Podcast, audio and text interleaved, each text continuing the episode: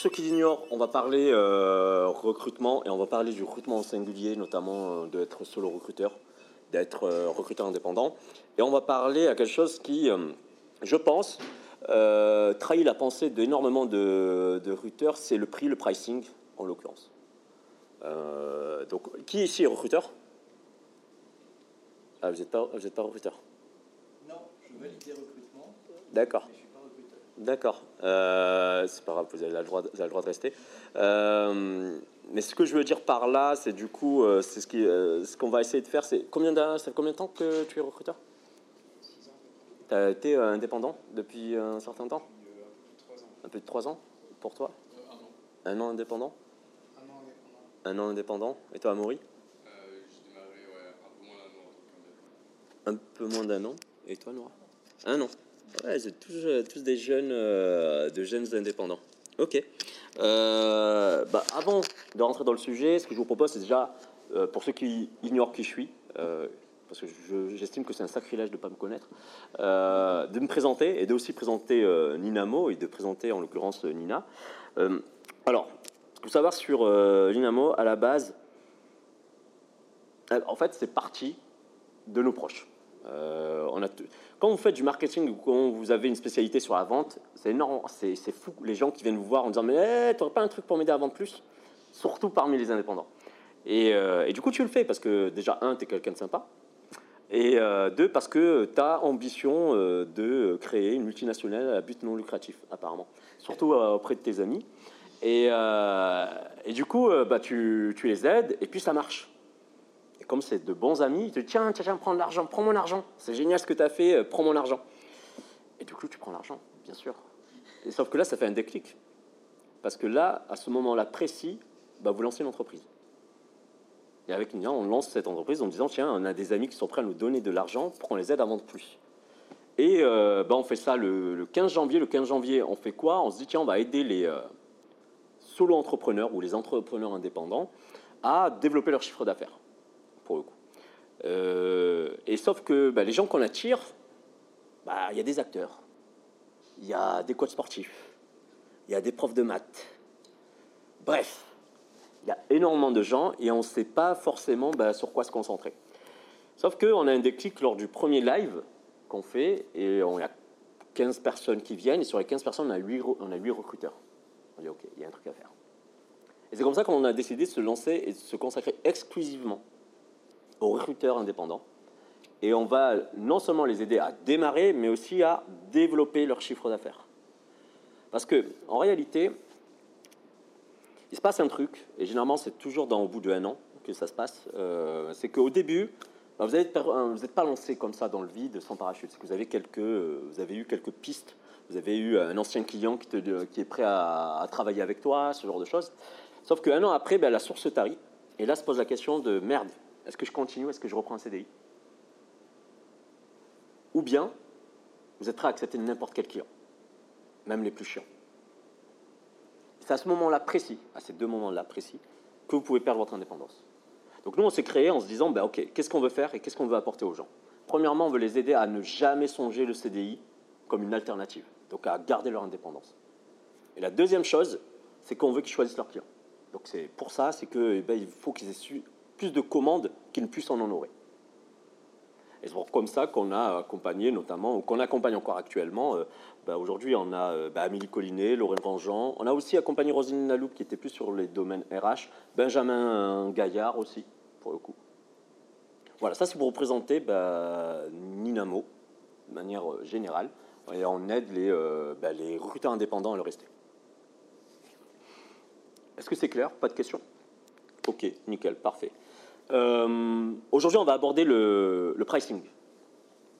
Et euh, je me suis posé très longtemps la question de savoir ben, comment j'allais l'aborder, et j'ai décidé de l'aborder à travers trois thèmes. Le premier thème, c'est euh, la psychologie du prix. Ça veut dire quoi mettre un prix sur les choses, notamment en psychologiquement parlant? Le deuxième thème que je voulais aborder, c'est le pricing, mais de manière plus précise, les modèles de revenus. Comment, euh, quels sont les différents modèles On en parlait juste avant euh, sur le TJM, sur euh, le succès. Quels sont les différents modèles pour pouvoir, bah, en fait, gagner de l'argent Et enfin, le dernier, c'est mon prix. quel est votre prix? Comment vous pouvez le déterminer? Vous allez voir qu'il y a deux, en fait, il y a deux bornes à déterminer pour déterminer son prix. Voilà, ça va pour tout le monde? Ok. Bon, on poursuit. Donc, on va, comme je vous l'ai dit, on va parler de, de pricing. Et j'ai envie de, désacraliser un truc, c'est que beaucoup de gens me disent, euh, ont peur de se lancer. Ont peur de, enfin, ils me disent, ils angoissent à l'idée de se lancer. La vérité, c'est que quand je leur dis, bah, si je te garantis 10 cas par mois, est-ce que tu te lances? Ils disent oui. Donc la réalité, c'est qu'ils n'angoissent pas à l'idée de se lancer, ils angoissent à l'idée de ne pas faire de revenus. Ce qui est légitime. Et le revenu est intimement lié au rapport que vous avez avec l'argent et au prix. Donc c'est pour ça que je voulais commencer par euh, euh, le sujet de la psychologie du prix, et j'allais commencer par moi. Euh, je suis indépendant maintenant depuis euh, 2013, ça fait 7 ans, avec des brides où j'ai été, où j'ai été en CDI, parfois j'étais les deux, bref, j'ai connu plusieurs statuts. Et il faut savoir que là aujourd'hui, sur Malte, si vous allez voir consulter mon profil sur, LinkedIn, moi mon prix aujourd'hui est de 1000 euros. Comment je suis arrivé à 1000 euros? Ne faut pas croire que quand je suis rentré sur Malte, je me suis mis tout de suite à 1000 euros. J'ai fait la, la plupart des erreurs que font quand les gens se lancent. Déjà, ils se comparent aux autres. Donc mon premier prix était de 250 euros à la base. J'ai commencé à 250 euros. La deuxième, euh, la, deuxième erreur qu'on qu'on peut faire à ce niveau-là, c'est de croire que tout est une question de prix et non pas de valeur. Je me suis aperçu après qu'en réalité, si je, bah, tout simplement, si je faisais, euh, si je coûtais euh, entre guillemets à une société 1000 euros, mais que je dois en rapporter 10 000, elle serait prête à payer. Ce n'est pas une question de prix, c'est une question de valeur que je crée. Et également sur la, perception psychologique euh, du prix, il y a une chose par contre où je- sur laquelle j'étais très très très comment dire sensible, c'est que chaque année je deviens meilleur. Donc si chaque année je deviens meilleur, mon prix doit devenir meilleur. Si la première année j'ai commencé à 250, j'ai doublé l'année d'après. Et j'ai doublé encore l'année d'après. Enfin, en vrai, j'ai pas doublé, j'ai euh, augmenté de 50%. Jusqu'à arriver à 1000 euros. Et là, à 1000 euros, ben là, je commençais à avoir des résistances. Ça veut dire qu'à partir de ce seuil symbolique, j'avais des gens qui se disaient non, mais je ne sais pas s'il les vaut. Et c'est là où commence en fait euh, la vente. C'est là où commence la négociation. Seulement, ce qui est marrant sur Malte, c'est quand vous regardez les tarifs, vous avez un, peloton avec plein de gens qui sont autour de 250-300. Et puis vous avez bah, la tête de course. Et forcément, il se passe un truc, c'est que vous avez envie de cliquer sur ceux qui sont à plus de 700, 800. Parce que vous vous dites, mais en fait, qu'est-ce qu'ils font d'exceptionnel? Vous n'êtes pas noyé dans le peloton. Il y a toujours cette curiosité. D'ailleurs, on va revenir. L'autre chose, c'est que quand j'ai mis mon prix à 1000 euros, c'est là où j'ai eu les missions les plus intéressantes. Où on me, dit, tiens, je vais te proposer un budget de 40 000 euros par mois pour générer des leads. C'est à partir du moment où j'ai mis un tarif à 1000 euros que là, j'ai eu les missions les plus intéressantes. Parce que forcément, les gens se disent, bah, le gars, s'il met 1000 euros ne triche pas, ça veut dire qu'il a énormément de valeur. Et qu'il produit aussi énormément de valeur. Et ce rapport au prix, c'est euh, tout simplement que nous sommes incapables, a priori, de juger la valeur. Et ça, c'est normal. C'est normal parce que, là, comme je le disais, euh, on a, c'est- enfin, j'avais fait un Patreon, et ce Patreon, j'avais fait, où j'avais proposé aux gens de me donner 10 000 dollars par mois. Et en échange de, bah, il fallait qu'ils me le donnent pour le savoir. Parce que vous avez été juste tombé. Comment? J'ai pas compris la fin de la phrase, il fallait. Il fallait tout simplement qu'ils me le donnent pour le, euh, pour le découvrir. C'est pour ça qu'il te faudra y souscrire pour le découvrir. Je reviens juste à l'idée de la curiosité. Pourquoi autant d'argent? Qu'est-ce qui peut se passer après? Et, euh, et pourquoi je vous parle de valeur? Parce que tout simplement, euh, je ne sais pas si vous connaissez le livre euh, Influence et manipulation de Robert Cialdini. Ah, il est dans le temps sac. C'est devenu une bible pour moi. Où il y a une anecdote qui est assez marrante, où il y a une bijoutière qui vend des opales à un certain prix et elle n'arrive pas à les vendre. Comme elle n'arrive pas à les vendre, ben, qu'est-ce qu'elle fait? Elle, elle part en vacances et elle dit à, sa, à son employé, qui est caissière ou vendeuse, de baisser le prix. Elle ne le dit pas, euh, pardon, elle laisse une note. Sauf que la note est tellement mal rédigée que la caissière comprend qu'elle doit augmenter le prix. Donc elle augmente le prix. Elle revient de vacances deux semaines après, il n'y a plus d'opale. Pourtant, le prix a augmenté. C'était hyper contre-intuitif. Ça veut dire quoi? Ça veut dire tout simplement que, comme on est incapable d'évaluer les choses, le prix devient l'indicateur de la valeur. Et pour ça, je peux vous prendre d'autres exemples. Je ne sais pas si vous connaissez cette histoire. Joshua Bell, qui est un violoniste reconnu, qui joue dans des opéras, n'a pas été reconnu, personne ne s'est arrêté pour l'écouter, alors que c'est une star. Mais seulement le, présenter dans le métro fait que, ben, on dit c'est un gars, un random qui galère pour vivre. Autre chose, un gars a pris une banane, l'a scotché à un mur et l'a vendu 120 000 dollars. Est-ce qu'une banane vaut 120 000 dollars? Dernière chose, quelqu'un a posé par terre des lunettes dans un musée d'art euh, contemporain et les gens ont cru que c'était une œuvre d'art.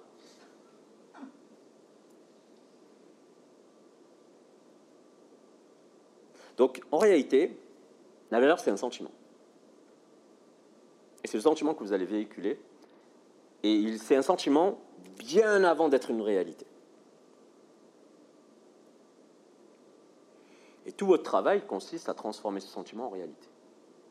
Et c'est pour ça que quand moi j'arrive, je dis, euh, je, fais, euh, euh, je facture 1000 euros par jour, la réalité c'est que moi mon ROI il est de 1000%. Et ça c'est le minimum. C'est-à-dire que si tu me donnes 1000 euros, ben, toi tu es sûr d'avoir 10 000 euros dans l'année. Avec le travail que je fais. Avec les clients que tu as signés, avec le développement des affaires que tu fais. Tu es sûr d'avoir 10 000 euros. Ça c'est le minimum. hein. Que j'ai aucun mal à réclamer 1000 euros. Parce que je sais que je crée du 1000, au minimum. L'autre chose à savoir, c'est que, bah, au final, tu as le prix que tu obtiens. Qu'est-ce que ça veut dire? Ça veut dire, mais je suis persuadé qu'il y a des gens qui sont peut-être plus doués que moi, ou bien aussi bien doués que moi, mais qui mettent un prix à 500 euros. C'est quoi la différence entre quelqu'un qui a un TJM du coup à 500 euros et moi qui a 1000 euros? Bah, c'est juste ma capacité à obtenir le prix que je veux. Avoir la compétence à réclamer le prix et à défendre le prix que je vaux. Et ça, c'est une compétence. Donc ça s'apprend. Et il y a des gens qui sont moins, sont moins, je ne sais pas s'il y a bon terme pour ça, je veux dire moins assertifs pour le faire. Mais il y a des techniques pour, bah, de négociation qui consistent tout simplement à non seulement minimiser, le prix et à augmenter la valeur. Mais ce ne sera pas l'objet d'aujourd'hui. Aujourd'hui, on parle surtout du prix. Donc là, je viens de vous présenter la psychologie euh, du prix. Et on va passer au modèle de revenu. N'hésitez surtout pas à m'interrompre si vous avez des questions. Ou bien vous parlez de votre propre expérience. Ouais, j'ai- J'en ai en fait, parce que tu parles de. En fait, c'est c'est par rapport à un sentiment, c'est pas par rapport à un prix vraiment Ouais. où on fixe la valeur des choses. tu as graduellement augmenté tes prix, donc il y a quand même une, une méthode en fait. On peut pas arriver et, et dire qu'on est à 1000 euros, 1000 euros jour. En fait, c'est c'est pas vraiment la démarche, c'est ce que je comprends. Si tu veux- Bah, la première chose que tu dois faire, c'est augmenter ton prix. D'ailleurs, c'est la première séance qu'on fait avec euh, les gens qu'on accompagne, c'est augmenter ton prix. Il se, trouve il se passe quelque chose de bizarre, c'est que tout à coup, il y a 1000 euros de plus sur leur compte et tu dis Ah, c'est génial J'ai euh, fait 1000 euros de plus sur mon compte. Tu as fait quoi? Augmenter mon prix. Ah oui, comme s'il y avait une corrélation oh, magique entre le fait d'augmenter ses prix et le fait de, tout simplement euh, bah, augmenter son chiffre d'affaires. Non, c'est basique. La plupart du temps, ce qu'il faut savoir, c'est que quand les clients aiment ce que vous faites, ils sont prêts à payer le prix. Parce que ça leur coûterait plus cher de chercher quelqu'un d'autre que, euh, que euh, bah, de vous augmenter. Parce qu'en fait, j'ai- souvent entendu qu'en fait, une, une fois qu'on a fixé son prix, euh, attention, fixez bien votre prix parce que euh, une fois qu'il est fixé, vous ne pouvez pas augmenter comme vous voulez, changer l'année d'après. Ou... Bah, C'était un peu ça. Ah, ok. Ouais, parce qu'en plus, je, je vais y revenir, aucun prix n'est définitif. Et aucun prix n'est pour un client. C'est-à-dire que tu peux changer ton prix par rapport au client. Parfois, euh, tu dis, euh, aujourd'hui, Google me, contacte et me dit, on veut bosser avec toi. Ils me disent, on a juste un budget de 200 euros par jour, j'accepte. Pourquoi? Parce que c'est Google. Sur le carte de visite, dire que tu as bossé pour Google, euh, ça t'attire d'autres clients. Pour le coup. Donc c'est toujours une question de ben, qu'est-ce que je peux retirer d'une collaboration là-dedans? Moi encore, je suis encore, plus, entre guillemets, bizarre dans ma, fox- dans ma façon de fixer le prix, c'est que si j'aime pas, c'est cher. Si je veux pas le faire, c'est très cher. D'ailleurs, même j'augmente naturellement le prix. Par contre, si je, rêve de le faire, ben, le prix est très bas. C'est juste parce que parfois c'est des sujets sur lesquels je veux apprendre et du coup euh, le prix je le mets très très bas. Mais après une fois que je maîtrise, bah, j'augmente le prix es, quand t'es solo entrepreneur en fait, enfin, quand tu es, solo recruteur, c'est que tu peux décider en fait du prix auquel tu vas en fonction de ton intérêt pour euh, ça en fait. Sinon tu T'as pas de patron, t'es ton propre patron. T'es ton propre patron en fait. Et, c'est ça euh, là qui est cool. Sinon, euh, Et comme tu es ton propre patron, ce serait con de te refuser ta propre augmentation. il y, a, il y a aussi un autre truc pour ça. Ce que j'avais fait aussi, c'est que je me fixais un des paliers. Je me disais, ok, si j'arrive à vendre une fois à 500 euros, et ben je passe au palier suivant. Et du coup, je vendrai à 1000 euros. Et si j'arrive à vendre deux fois à 1000 euros, ben après, je vends à 1500 euros, etc.. Et à chaque fois, je me, fixais un nombre de ventes. Et en fait, ça te permet, toi, aussi de t'obliger à augmenter ton prix parce que sinon, tu vas toujours euh, te dire ah, quel est le bon prix et tout. Donc, moi, je me le fixais à l'avance en me disant ok, chaque fois que j'arrive à faire une, vente, ou deux ventes, ou trois ventes, euh, je passe au palier suivant. Jusqu'au moment où, à un moment, bah, tu vends plus et là, bah, tu restes au palier. En fait. C'est un bon moyen de découvrir aussi C'est de faire croiser, moyen, c'est de faire croiser les courbes parce qu'à un moment donné, la quantité va baisser et le prix. En fait, euh, ton prix sera tellement haut que tu vas pas avoir de clients. Donc c'est le moment où croise les courbes. Il vaut mieux avoir un client à 10 000 euros que 10 clients à 1000 en termes d'investissement de temps. Pour le coup. Euh, C'est et quand même- C'est quand même compliqué d'augmenter son prix. Là, on est dans le cadre du recrutement. Euh, quand tu bosses avec des clients avec lesquels, généralement, auxquels généralement tu fais signer des contrats qui durent au moins sur un an ou un truc comme ça, déjà ton prix il est fixé sur un an. Donc c'est quand même de l'augmenter entre temps. Et le moment où tu peux l'augmenter, bah, c'est le moment où tu, vois, enfin, tu renégocies le contrat. Et généralement, la relation que tu as avec le client à ce moment-là fait que c'est- c'est pas évident. Quoi. Oui, bien sûr, mais je ne dis pas que c'est facile. Euh, Là, par exemple, quelqu'un, euh, bah, du coup, Lorraine, euh, en l'occurrence, elle faisait euh, 250 euros au jour. Elle avait un contrat de trois mois et qui pouvait être reconduit. Sauf que, comme elle avait, on lui a dit augmente ton prix, donc elle a trouvé, ah, elle avait doublé les 500 euros. Elle a trouvé des clients à 500 euros, sauf qu'elle s'aperçoit quoi? Qu'en réalité, l'entreprise qui l'a payé 250 lui coûte 250 euros par jour désormais. Forcément. C'est-à-dire que si elle passe deux jours à 500 euros, bah, du coup, ces deux jours, elle ne peut pas chercher un client qui est susceptible de la payer 500 euros. Et c'est comme tu n'es pas dans l'optimisation. C'est pas il faut pas. On, on parle d'argent, on croit que l'objectif c'est d'optimiser l'argent. Non, c'est d'optimiser votre temps. Parce que dans le TGM en l'occurrence, euh, mais il y a aussi dans le succès, l'objectif c'est de faire en sorte que chaque heure rapporte plus. Chaque heure de travail vous rapporte plus, pour le coup. Et oui, après, si tu signes un contrat de un an, tu t'es engagé sur le prix, tu ne vas pas le négocier entre temps. Bien sûr, ça, je suis pas. un- Moi, je parle de, de fait de commencer un nouvel, de commencer une nouvelle collaboration ou ce genre de choses. Après, je comprends hein, que euh, tu dis bien ça, c'est sûr et tout, mais c'est un arbitrage que tu dois faire avec toi-même. Euh. Mais il faut pas craindre. Elle aurait jamais fait si on lui avait pas dit. Elle avait peur de. ben, je, connais cette peur de se dire, ben, à la fin du mois, je ne vais pas y arriver. Sauf qu'entre-temps, ben, elle était à 2000 euros par mois. On l'aide à se trouver de nouveaux clients avec un nouveau pricing. Et là, elle a 5000. Et le fait de prendre euh, certains risques, de les assumer d'être accompagné là-dessus, euh, de se dire, ben non, on va pas te lâcher tant que tu n'arriveras pas à à je sais pas. Je, je peux pas appeler ça un miracle. Je me dis juste, c'est euh, juste beaucoup de. C'est juste qu'au final, croire. C'est ça qui est, ce qui est génial en tant que solo recruteur, c'est que vous vendez ce que vous produisez. Donc il n'y a pas de frontière en disant tiens, euh, euh, je vends et je ne sais pas ce que je vais produire après. Non, forcément. T'es en cabinet en fait. Quand tu es en cabinet, Ouais. euh, souvent tu as un commercial qui va, aller, qui va chercher les demandes et c'est toi qui te retrouves à produire si tu es. Ou si on t'es consultant, tu fais les deux, mais parfois tu arrives où tu as des commerciaux qui vont chercher et des recruteurs qui recrutent derrière. Et le commercial, bah, évidemment, qu'il est allé. euh, le mouton à cinq pattes, il lui a dit Ok, t'inquiète, a pas de souci, on va te le faire. Après, toi, tu récupères la, la demande et, et c'est un peu compliqué Ouais. derrière. Parce que là, euh, il n'y a pas de frontière entre ce que tu vends et ce que tu produis. Ce que tu vends, tu vas devoir le produire et tu peux pas te mentir à toi-même en disant euh, si tu as vendu à un client, c'est que tu forcément c'est que tu te sens capable de le faire. Sinon, tu as juste perdu, euh, t'as juste perdu ton temps, perdu le temps de ton client et ce genre de choses. Il y a, y a cette prémisse euh, psychologique et de dire bah si je le vends, c'est que je me sens capable de le faire. Ou bien je vais mettre toute l'énergie et, déployer toutes les ressources nécessaires pour le pour le produire. Pour le coup. Tu peux peut-être réfléchir à, à rajouter des choses. Par exemple, si tu es juste sur le sourcing euh, et que tu souhaites euh, optimiser ton client, tu peux dire écoute, euh, moi je peux aussi bosser sur la marque employeur,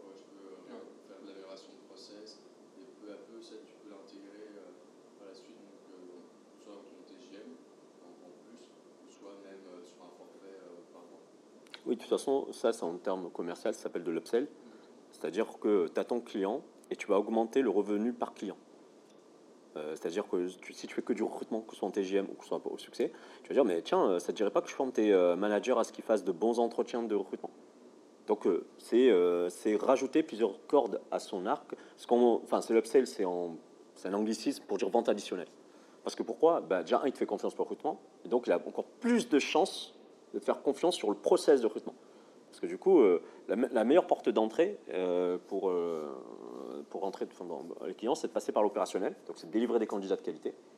Et ensuite, tu peux vendre bah, du fonctionnel, du stratégique, sur euh, bah, bah, on va mettre en place un vrai process de recrutement pour que les gens, bah, comme tu le dis, ils aient une bonne image de, de ta boîte, pour que les managers puissent contacter les candidats que tu leur envoies en moins d'une semaine. Euh, bref, travailler sur tout le cycle, euh, sur tout le cycle de, de recrutement. Et oui, c'est une vente euh, clairement additionnelle. Excuse-moi, euh, une question idiote, mais euh, pour moi, le recrutement, tu vends pas du temps, tu vends un résultat. Alors, euh, C'est pour ça que je comprends pas pourquoi tu parles du prix de journée. Parce que, euh, enfin, Bah, c'est intéressant que tu dis ça parce qu'on vient au modèle de revenu, donc au pricing. Il y a euh, deux manières, il y a une matrice pour le faire. Il y a euh, ce, que tu peux vendre, c'est le processus. Ce que tu peux vendre, c'est le résultat. Ou bien, et ça, tu peux le vendre soit de manière relative, soit de manière absolue. C'est-à-dire, euh, soit tu as un prix fixe, soit tu as un prix qui est fonction du salaire, le, généralement, en le, plus clairement, en- le plus clair du temps. Sauf que dans le processus, parfois, bah, tu peux faire du sourcing pour quelqu'un, donc parler de ton client à plein de gens, donc faire sa pub, parce que forcément tu vas en parler en bien, et tu n'es même pas certain bah, de clo- de- d'avoir ce succès-là et d'avoir ce résultat. Tu n'en es aucune garantie. Par contre, tu as fait la pub, gratuite. Et ça, euh, quand tu es surtout sur des petites niches, et j'y reviendrai plus, à- plus en détail après, euh, c'est une valeur énorme parce que ce qui fait le, essentiellement, on ne parle pas beaucoup de, marketing, mais euh, l'une des facettes du recrutement, c'est top of mind. C'est-à-dire qu'aujourd'hui, si je suis par exemple développeur iOS, si je dis donne-moi les trois entreprises auxquelles tu penses pour candidater, euh, admettons, je dis Google, enfin basique, hein, Google, Apple, Algolia, voilà. Sauf que tu t'appelles, euh, tu es une ESN, Zenica, donc forcément, tu ne penses pas forcément à Zenica. Ou bien, tu prends, je prends une autre boîte, je prends euh, Doc- Doctolib, tu ne penses pas forcément à Doctolib. Donc, en faisant, en allant contacter quelqu'un, en parlant bien de ton client, ce que tu crées, c'est un top of mind. C'est-à-dire que la prochaine fois, il dit tiens, eux, ils peuvent me recruter. Ça, ça n'a pas de valeur parce que sur le coup, il n'y a pas pensé, et là, il le connaît. Et c'est ce qu'on appelle euh, le taux de notoriété. Après, il y a des choses qu'on les connaît pour les éviter. Par exemple, si je vous dis euh, trois marques de cola, je vais me dire cola, euh, Pepsi et éventuellement Cola. Donc vous, vous avez la notoriété, le top of mind. Sauf que parfois, les gens connaissent ces choses pour les éviter. Exemple, bah, les gens qui ne veulent pas boire de coca. Donc ils connaissent le coca pour éviter d'en boire. Donc certains connaissent des boîtes pour éviter d'y aller. Pour le coup. Mais ne négligez pas cette partie de communication parce que c'est vous qui faites la logistique du dernier kilomètre pour porter un message d'entreprise auprès d'une cible et de gens qui peuvent, euh, qui peuvent les intéresser. Et ça, ça n'a pas de prix. Enfin, quand je dis ça n'a pas de prix, c'est une c'est euh, si la personne, euh, enfin surtout, le- je je parle- on parle beaucoup du monde des devs, donc on va en continuer, mais les devs ne sont pas ceux qui sont le plus sensibles à ce type de message, notamment sur les réseaux sociaux, ce genre de choses. Ils sont plus, euh, enfin, peut-être que je stéréotype, mais euh, ils ont avoir quelqu'un qui leur dit, bah, tiens, il se passe quelque chose, bah, le message passe beaucoup mieux quand c'est un être humain qui en parle. Quand tu vois une pub, pour le. Et encore, il passe encore mieux quand c'est quelqu'un qui te le recommande, un proche qui te le recommande. Là, c'est encore un autre niveau. Donc euh, là, on voit, euh, par exemple, dans ce, dans ce process, si vous faites du relatif et sur le processus, il y a beaucoup de cabinets qui font 30%, 30%, 30%. 30% pour démarrer la recherche, 30% pour la, shortlist, 30% euh, pour le succès. Quand je dis beaucoup de cabinets, il y a certains cabinets qui font ça. Donc ça, c'est une manière de fonctionner. Alors le pourcentage, il est sur quoi? Il est sur le salaire, le salaire en brut. Pour vous donner un chiffre concret, admettons que c'est un salaire brut de 50K, on a 5, 5 et 5. À, à peu près. Euh, et maintenant, de la même manière dans le processus, en termes absolus, on a le TGM. C'est-à-dire que quoi que tu fasses, euh, bah, tu travailles au jour. Et en réalité, quand tu es au TGM, qu'est-ce que tu es en train de faire? Tu es en train d'alimenter leur ATS en vivier, et en vivier frais et disponible. Donc ils peuvent le rappeler à n'importe quel moment. Parce que de la manière dans le commercial, le client, souvent c'est une question de timing, c'est pareil pour le recrutement. Le recrutement, c'est aussi beaucoup une question de timing. C'est-à-dire que la personne peut te dire non à, à un instant T, mais un an après, il te dit oui. Alors je vous donne l'équation rapide du, euh, du recruteur, celle qu'il essaie de résoudre, c'est avoir à sa disposition un vivier de candidats qui est compétent, enthousiaste et disponible. Voilà, ce sont les trois. Il va chercher à avoir des candidats qui soient compétents, enthousiastes, donc intéressés, et disponibles. Et généralement, quand quelqu'un est enthousiaste et compétent et qu'il n'est pas disponible, il peut être disponible après. Ou bien quelqu'un qui est disponible et euh, qui est, euh, enfin, qui est disponible et qui est neutre et qui est compétent, bah, tu peux créer de l'enthousiasme en le contactant, en lui disant tiens cette boîte est géniale, tu devrais la rejoindre. Et puis euh, sinon, bah, après quand quelqu'un n'est pas compétent, normalement elle rentre, enfin à l'instant T, bah, du coup tu peux pas la recruter. Et puis du coup, vous avez celui qui est, orienté sur le résultat, et euh, bah, du coup, on a sur le relatif le succès, c'est-à-dire en pourcentage qui va de 15 à 20% sur la plupart. Rare, il y en a certains qui font à 30%. 30% euh, parce que en réalité, c'est des profils à extrêmement durs à trouver, donc de très, des très hautes positions, et ils sont à 30%. Ou sinon, au résultat, mais une prime. C'est Nina qui me racontait, les techniciens. Euh, de laboratoire, enfin, techniciens de laboratoire ont un salaire qui n'est pas très, très, très élevé en fonction de leur technicité, de la technicité qu'il faut déployer pour les recruter. Donc, euh, si tu demandes 20% sur 30K, euh, ça fait 20% euh, pardon, sur 30K, ça fait 6K. Sauf qu'en réalité, tu as, déployé énormément d'énergie pour l'avoir et il vaut mieux demander bah, du coup un forfait ou une prime de recrutement à 10K, 10 à 15K.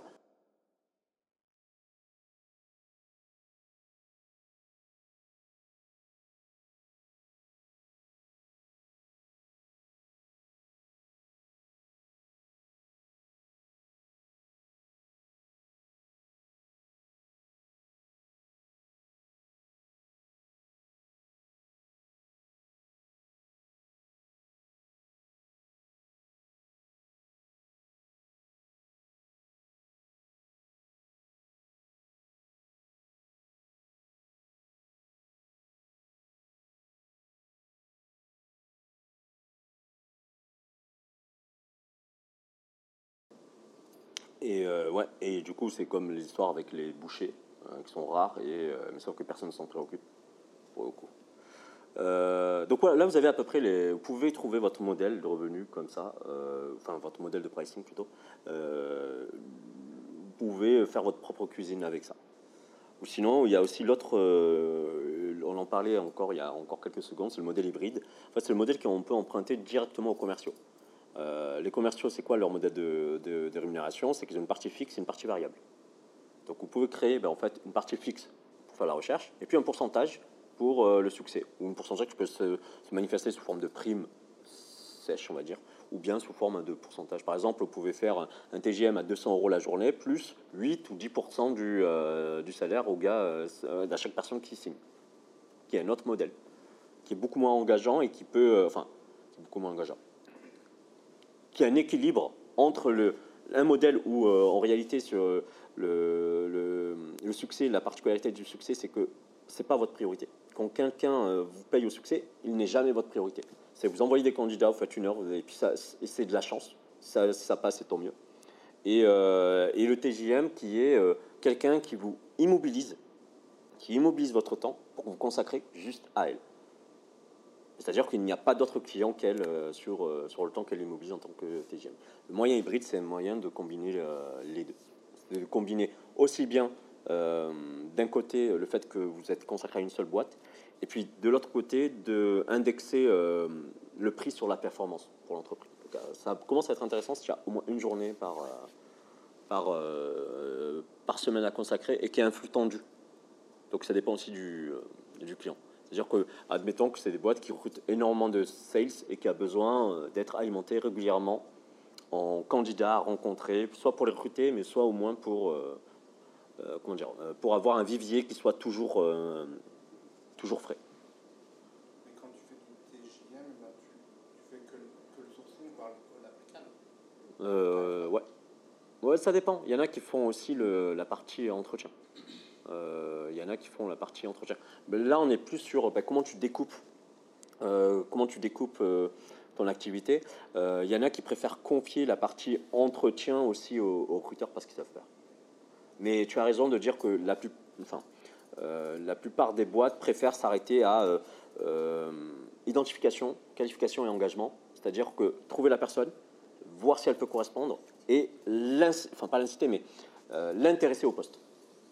Ils vendent le poste. quoi. Vendre le poste, ouais. En fait, euh, lui vendre un entretien. Oui, oui, bien sûr. Mais euh, que pour candidat devienne, euh, enfin ouais, que la personne devienne candidat. Et pour ça, il faut lui donner, de lui donner euh, l'envie de rencontrer euh, lors d'un entretien, donc de faire un déplacement parfois. Euh, donc voilà, ça c'est le modèle hybride. Et du coup, on en vient à ce que disait euh, Nora, aucun modèle n'est définitif. Tu l'expérimentes tout le temps. T'as pas fait- ton prix, il est, euh, euh, affiché où? Bah, Est-ce qu'il est gravé quelque part au marbre? Donc tu peux le gommer. Ben voilà. En vrai, euh, le prix va dépendre du client et de la mission. C'est-à-dire que vous pouvez pas faire, euh, même un client pouvait avoir différents tarifs, enfin différents, euh, différents modèles. Vous pouvez faire sur une mission euh, du TJM et sur une autre euh, au succès. Exemple, euh, tu cherches un responsable communication. L'intérêt de faire un, un TJM pour toi est beaucoup plus faible que de faire, un, euh, que de faire quelque chose de succès. Donc, euh, selon la mission, pour un même client, tu peux changer, et selon le client, tu peux changer aussi le, le modèle. Dépend si ton profil il est en abondance ou en pénurie. Oui, bien sûr. Ça, c'est en fonction de. ben, comme tu as, tu as une, tu connais à peu près la- le taux de difficulté, tu peux choisir le meilleur modèle pour, euh, pour ton client. Euh, on en vient au dernier, au dernier paragraphe, euh, qui est le prix. Alors, comment on définit son prix? La première chose, et je pense la chose la plus sensée déjà, c'est de commencer par ben, le déterminer par rapport au coût qu'on a nous-mêmes, personnel. C'est euh, combien me coûte de vivre de manière sereine. Euh, moi, euh, quand j'ai commencé à faire mes, euh, à trouver mon premier prix, j'ai pris mon loyer, j'ai multiplié par 3. Truc basique, je me suis dit, je ne savais pas combien au minimum je pouvais faire. J'ai pris mon loyer. Je me dis, tiens, si les propriétaires demandent trois fois le loyer, ce qui a une raison, ou pas. Mais au moins, ça me donnait un indicateur. Et donc, j'ai commencé euh, à faire ça. C'est-à-dire, j'ai pris euh, mon loyer, ou le loyer que j'étais prêt à payer, et j'ai multiplié par 3. Donc ça, c'est un très bon moyen de, le faire. Exemple, si j'ai un loyer à 1000 euros, oui, on est à Paris, euh, bah, il me faut 3000 euros. Et si je suis sur un statut auto-entrepreneur, il faut que j'ajoute les 23% ou les 20% pour l'arrondi, il me faut 3600 euros. Et ça, c'est pour calculer 3600 euros en termes de succès, c'est que je dois faire un placement tous les deux mois. Avec, euh, avec un, à, allez, à 15% pour, euh, pour un salaire à, 100 à 50 euros. Je sais pas si c'est clair. Toi, tu t'en sors mieux avec les maths que. euh, D'ailleurs, c'est toi qui m'avais repris sur le live où j'avais fait une connerie en disant, euh, en disant euh, 20 au lieu de 16. Euh, et du coup, euh, ouais, tu fais un placement de- sur un salaire de 50K à 15%, euh, bah, tu fais ce- un placement tous les deux mois. Ça n'a pas l'air énorme comme ça, mais c'est ce dont tu as besoin. Le deuxième truc, c'est si tu es au TJM. Au TJM, tu as 20 jours, du coup, et tu as 20 jours et tu dois faire 3600. Et ça fait 180 euros par jour. Ça, c'est le minimum. Mais sauf que dans ce 480 euros par jour en TJM, il faut jamais oublier que c'est rare que tu travailles toute l'année. Donc il faut intégrer le fait que tu puisses bah, travailler que 6 mois dans l'année, donc tu dois doubler. Et donc euh, euh, plutôt viser 360 euros euh, en TJM qu'autre chose. L'autre, ça c'est la première borne, c'est ben, combien ça me coûte de vivre. L'autre borne, c'est quelle est la valeur que vous produisez. Et ça, c'est le truc que la plupart des gens ignorent. Donc en exclusivité, je vais vous la donner. Combien selon vous rapporte un seul router ou une seule recruteuse Combien de valeur elle crée selon vous? Ouais. Enfin, pas de valeur. En vrai, c'est pas de valeur, mais euh, investir dans un recrutement auprès d'un seul recruteur, enfin, un recruteur qui est réalisé permet à la boîte de réaliser combien de, en termes de chiffre En d'affaires. gros, tu lui donnes un euro, combien tu peux en espérer Ouais. Alors, je veux bien, je veux préciser quand même quelques éléments de contexte. Déjà, quand tu confies un, un recrutement à un externe, un- que ce soit indépendant ou cabinet, genre de choses, c'est que forcément c'est un recrutement difficile. C'est-à-dire que tous les recours en interne ont été épuisés. C'est-à-dire qu'ils ont fait des annonces, ça n'a pas marché. Euh, ils ont essayé de faire, euh, de changer de leur disposition, de faire de la mobilité interne, ça n'a pas marché. Donc forcément, le recrutement qui sortent et du coup le marché de l'emploi de manière euh, globale, c'est tous les recrutements difficiles. Tous ceux, enfin, tous ceux qui- à qui on confie euh, au cabinet, c'est forcément, ça fait, euh, c'est pas une loi des reins, mais la plupart sont des recrutements plus difficiles que si les boîtes les avaient gérés en interne. C'est-à-dire qu'ils ont épuisé leur mobilité interne, leur équipe de recrutement quand ils en ont, ils n'ont pas réussi à trouver ce genre de choses. Donc, déjà, il faut savoir ça. La deuxième chose, c'est que re- le recrutement est par défaut. Personne ne recrute par plaisir. Tu n'as jamais entendu une boîte, tiens, j'ai envie de recruter pour sauver la France du chômage. Je suis pas trop d'accord avec toi. C'est que quand une boîte se développe, c'est pas forcément par défaut qu'elle augmente son chiffre d'affaires. Oui, oui, bien sûr. Ce que je veux dire par là, c'est que c'est jamais par choix qu'elle choisit de, euh, le recrutement. C'est qu'elle veut soutenir sa croissance qu'elle recrute. Tu vois ce que je veux dire? C'est que je veux dire, c'est que euh, par là, c'est que euh, si elle n'avait pas de croissance, elle ne recruterait pas. Oui, enfin, elle peut faire de l'intox aussi. hein. Non, mais il faut recruter quand même. Non, non, mais elle peut faire croire qu'elle recrute juste pour faire de l'intox auprès de ses concurrents. Oui, mais du coup, elle ne recrute pas. Là, c'est vraiment, tu fais rentrer quelqu'un, là, c'est juste de la communication, je suis d'accord avec toi. Non, non, là, une boîte ne recrute pas parce qu'elle n'en a pas besoin. C'est ça que je veux dire. Ah, si elle n'a pas besoin, elle va pas, elle va jamais recruter. C'est pour ça que je dis que le recrutement, c'est toujours par défaut. Parce qu'en interne, bah, ils ont dû penser à tiens, comment je peux, euh, comment je peux faire plus avec moi, ou bien comment je peux faire plus avec autant de personnes. C'est pour ça qu'il y a beaucoup de recrutements qui sont retardés en disant on ne sait jamais, peut-être que l'activité va baisser, on ne sait jamais si ça vaut le coup de recruter, etc. etc. Et donc, euh, beaucoup de recrutements se font juste pour des remplacements. Et pour la croissance, bah, tu ne sais jamais s'il y aura un retournement économique, enfin, ce genre de choses. Donc, au final, tu n'en sais rien. Au final, tu n'en sais rien. Et c'est pour ça que quand je dis que personne ne recrute, euh, le recrutement est par défaut, c'est que personne ne recrute par plaisir. C'est forcément que tu as eu un besoin identifié. Dire, tiens, on est en galère, il nous faut quelqu'un. Et ce besoin-là, il exprime quoi? Il exprime que si je recrute pas, je perds de l'argent.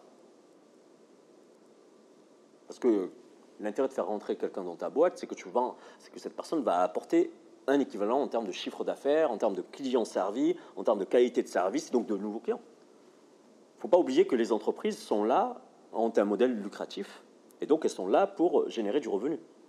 Donc recruter génère du revenu. Sinon, il n'y a aucun intérêt. Et en réalité, un bon recrutement, ça rapporte 10 fois minimum son coût la première année. Alors, je vais prendre un exemple, je vais vous, je vais vous déployer ça de manière euh, plus logique. Admettons, alors, vous savez, en moyenne, en fait, euh, quand vous prenez quelqu'un qui est payé 50K, il rapporte 150K à la boîte. Et ça, c'est le minimum.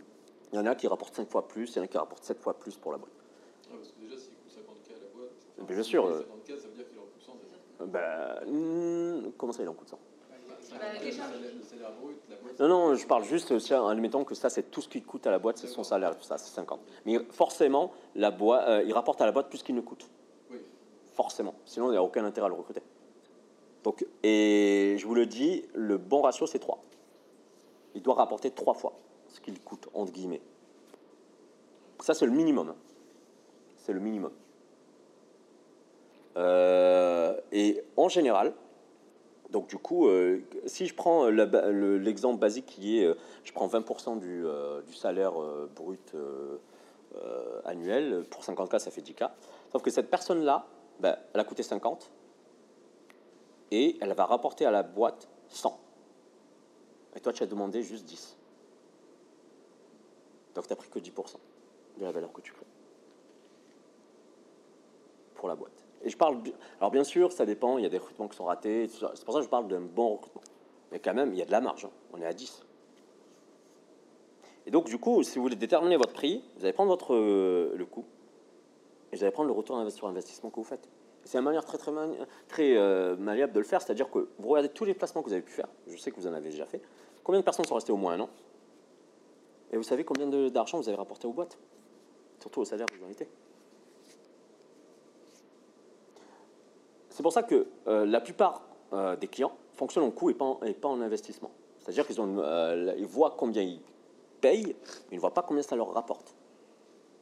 Je suis très bien placé pour en parler. Il y avait une boîte qui, euh, quand il a, sagi- il a fallu recruter des commerciaux, elle a réfléchi au salaire que cou- allait, coûter les commerciaux plutôt que de réfléchir aux revenus qu'ils allaient pouvoir ramener.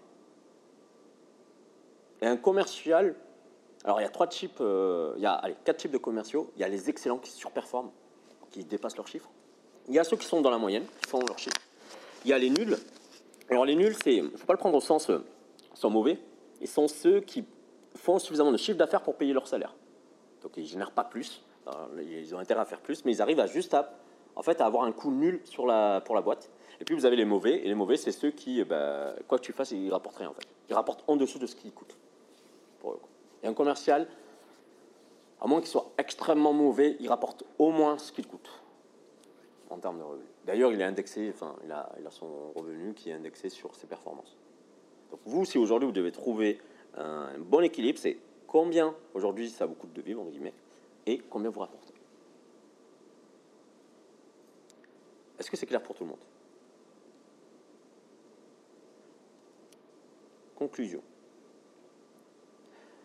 Je vais vous présenter un petit peu euh, le pricing. Euh, J'ai essayé de, de le présenter euh, selon bah, son aspect psychologique, son, aspect pratique, sur comment choisir son bon modèle pour soi, et aussi bah, de ne pas oublier que quand vous choisissez un prix, bien, c'est forcément vous le mettez en rapport avec la valeur que vous créez.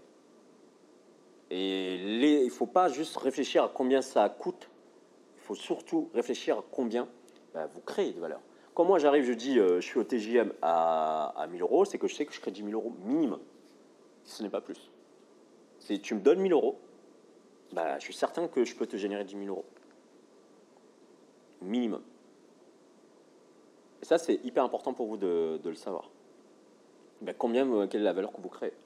Parce que du coup, vous allez toujours ramener, bah, en fait, à, à vos clients, notamment en termes d'argumentaire commercial, ah ben, en fait, combien ça te coûte de ne pas recruter? Parce que forcément, comme je l'ai dit juste avant, personne ne recrute s'il n'en a pas besoin. Personne ne recrute par plaisir. Si tu recrutes, c'est que, en l'occurrence, ne pas recruter te coûte de l'argent. Et donc, tu as intérêt à payer quelqu'un pour qu'il le fasse pour toi et qu'il le fasse bien. Voilà, j'ai terminé. Je ne sais pas si vous avez des questions.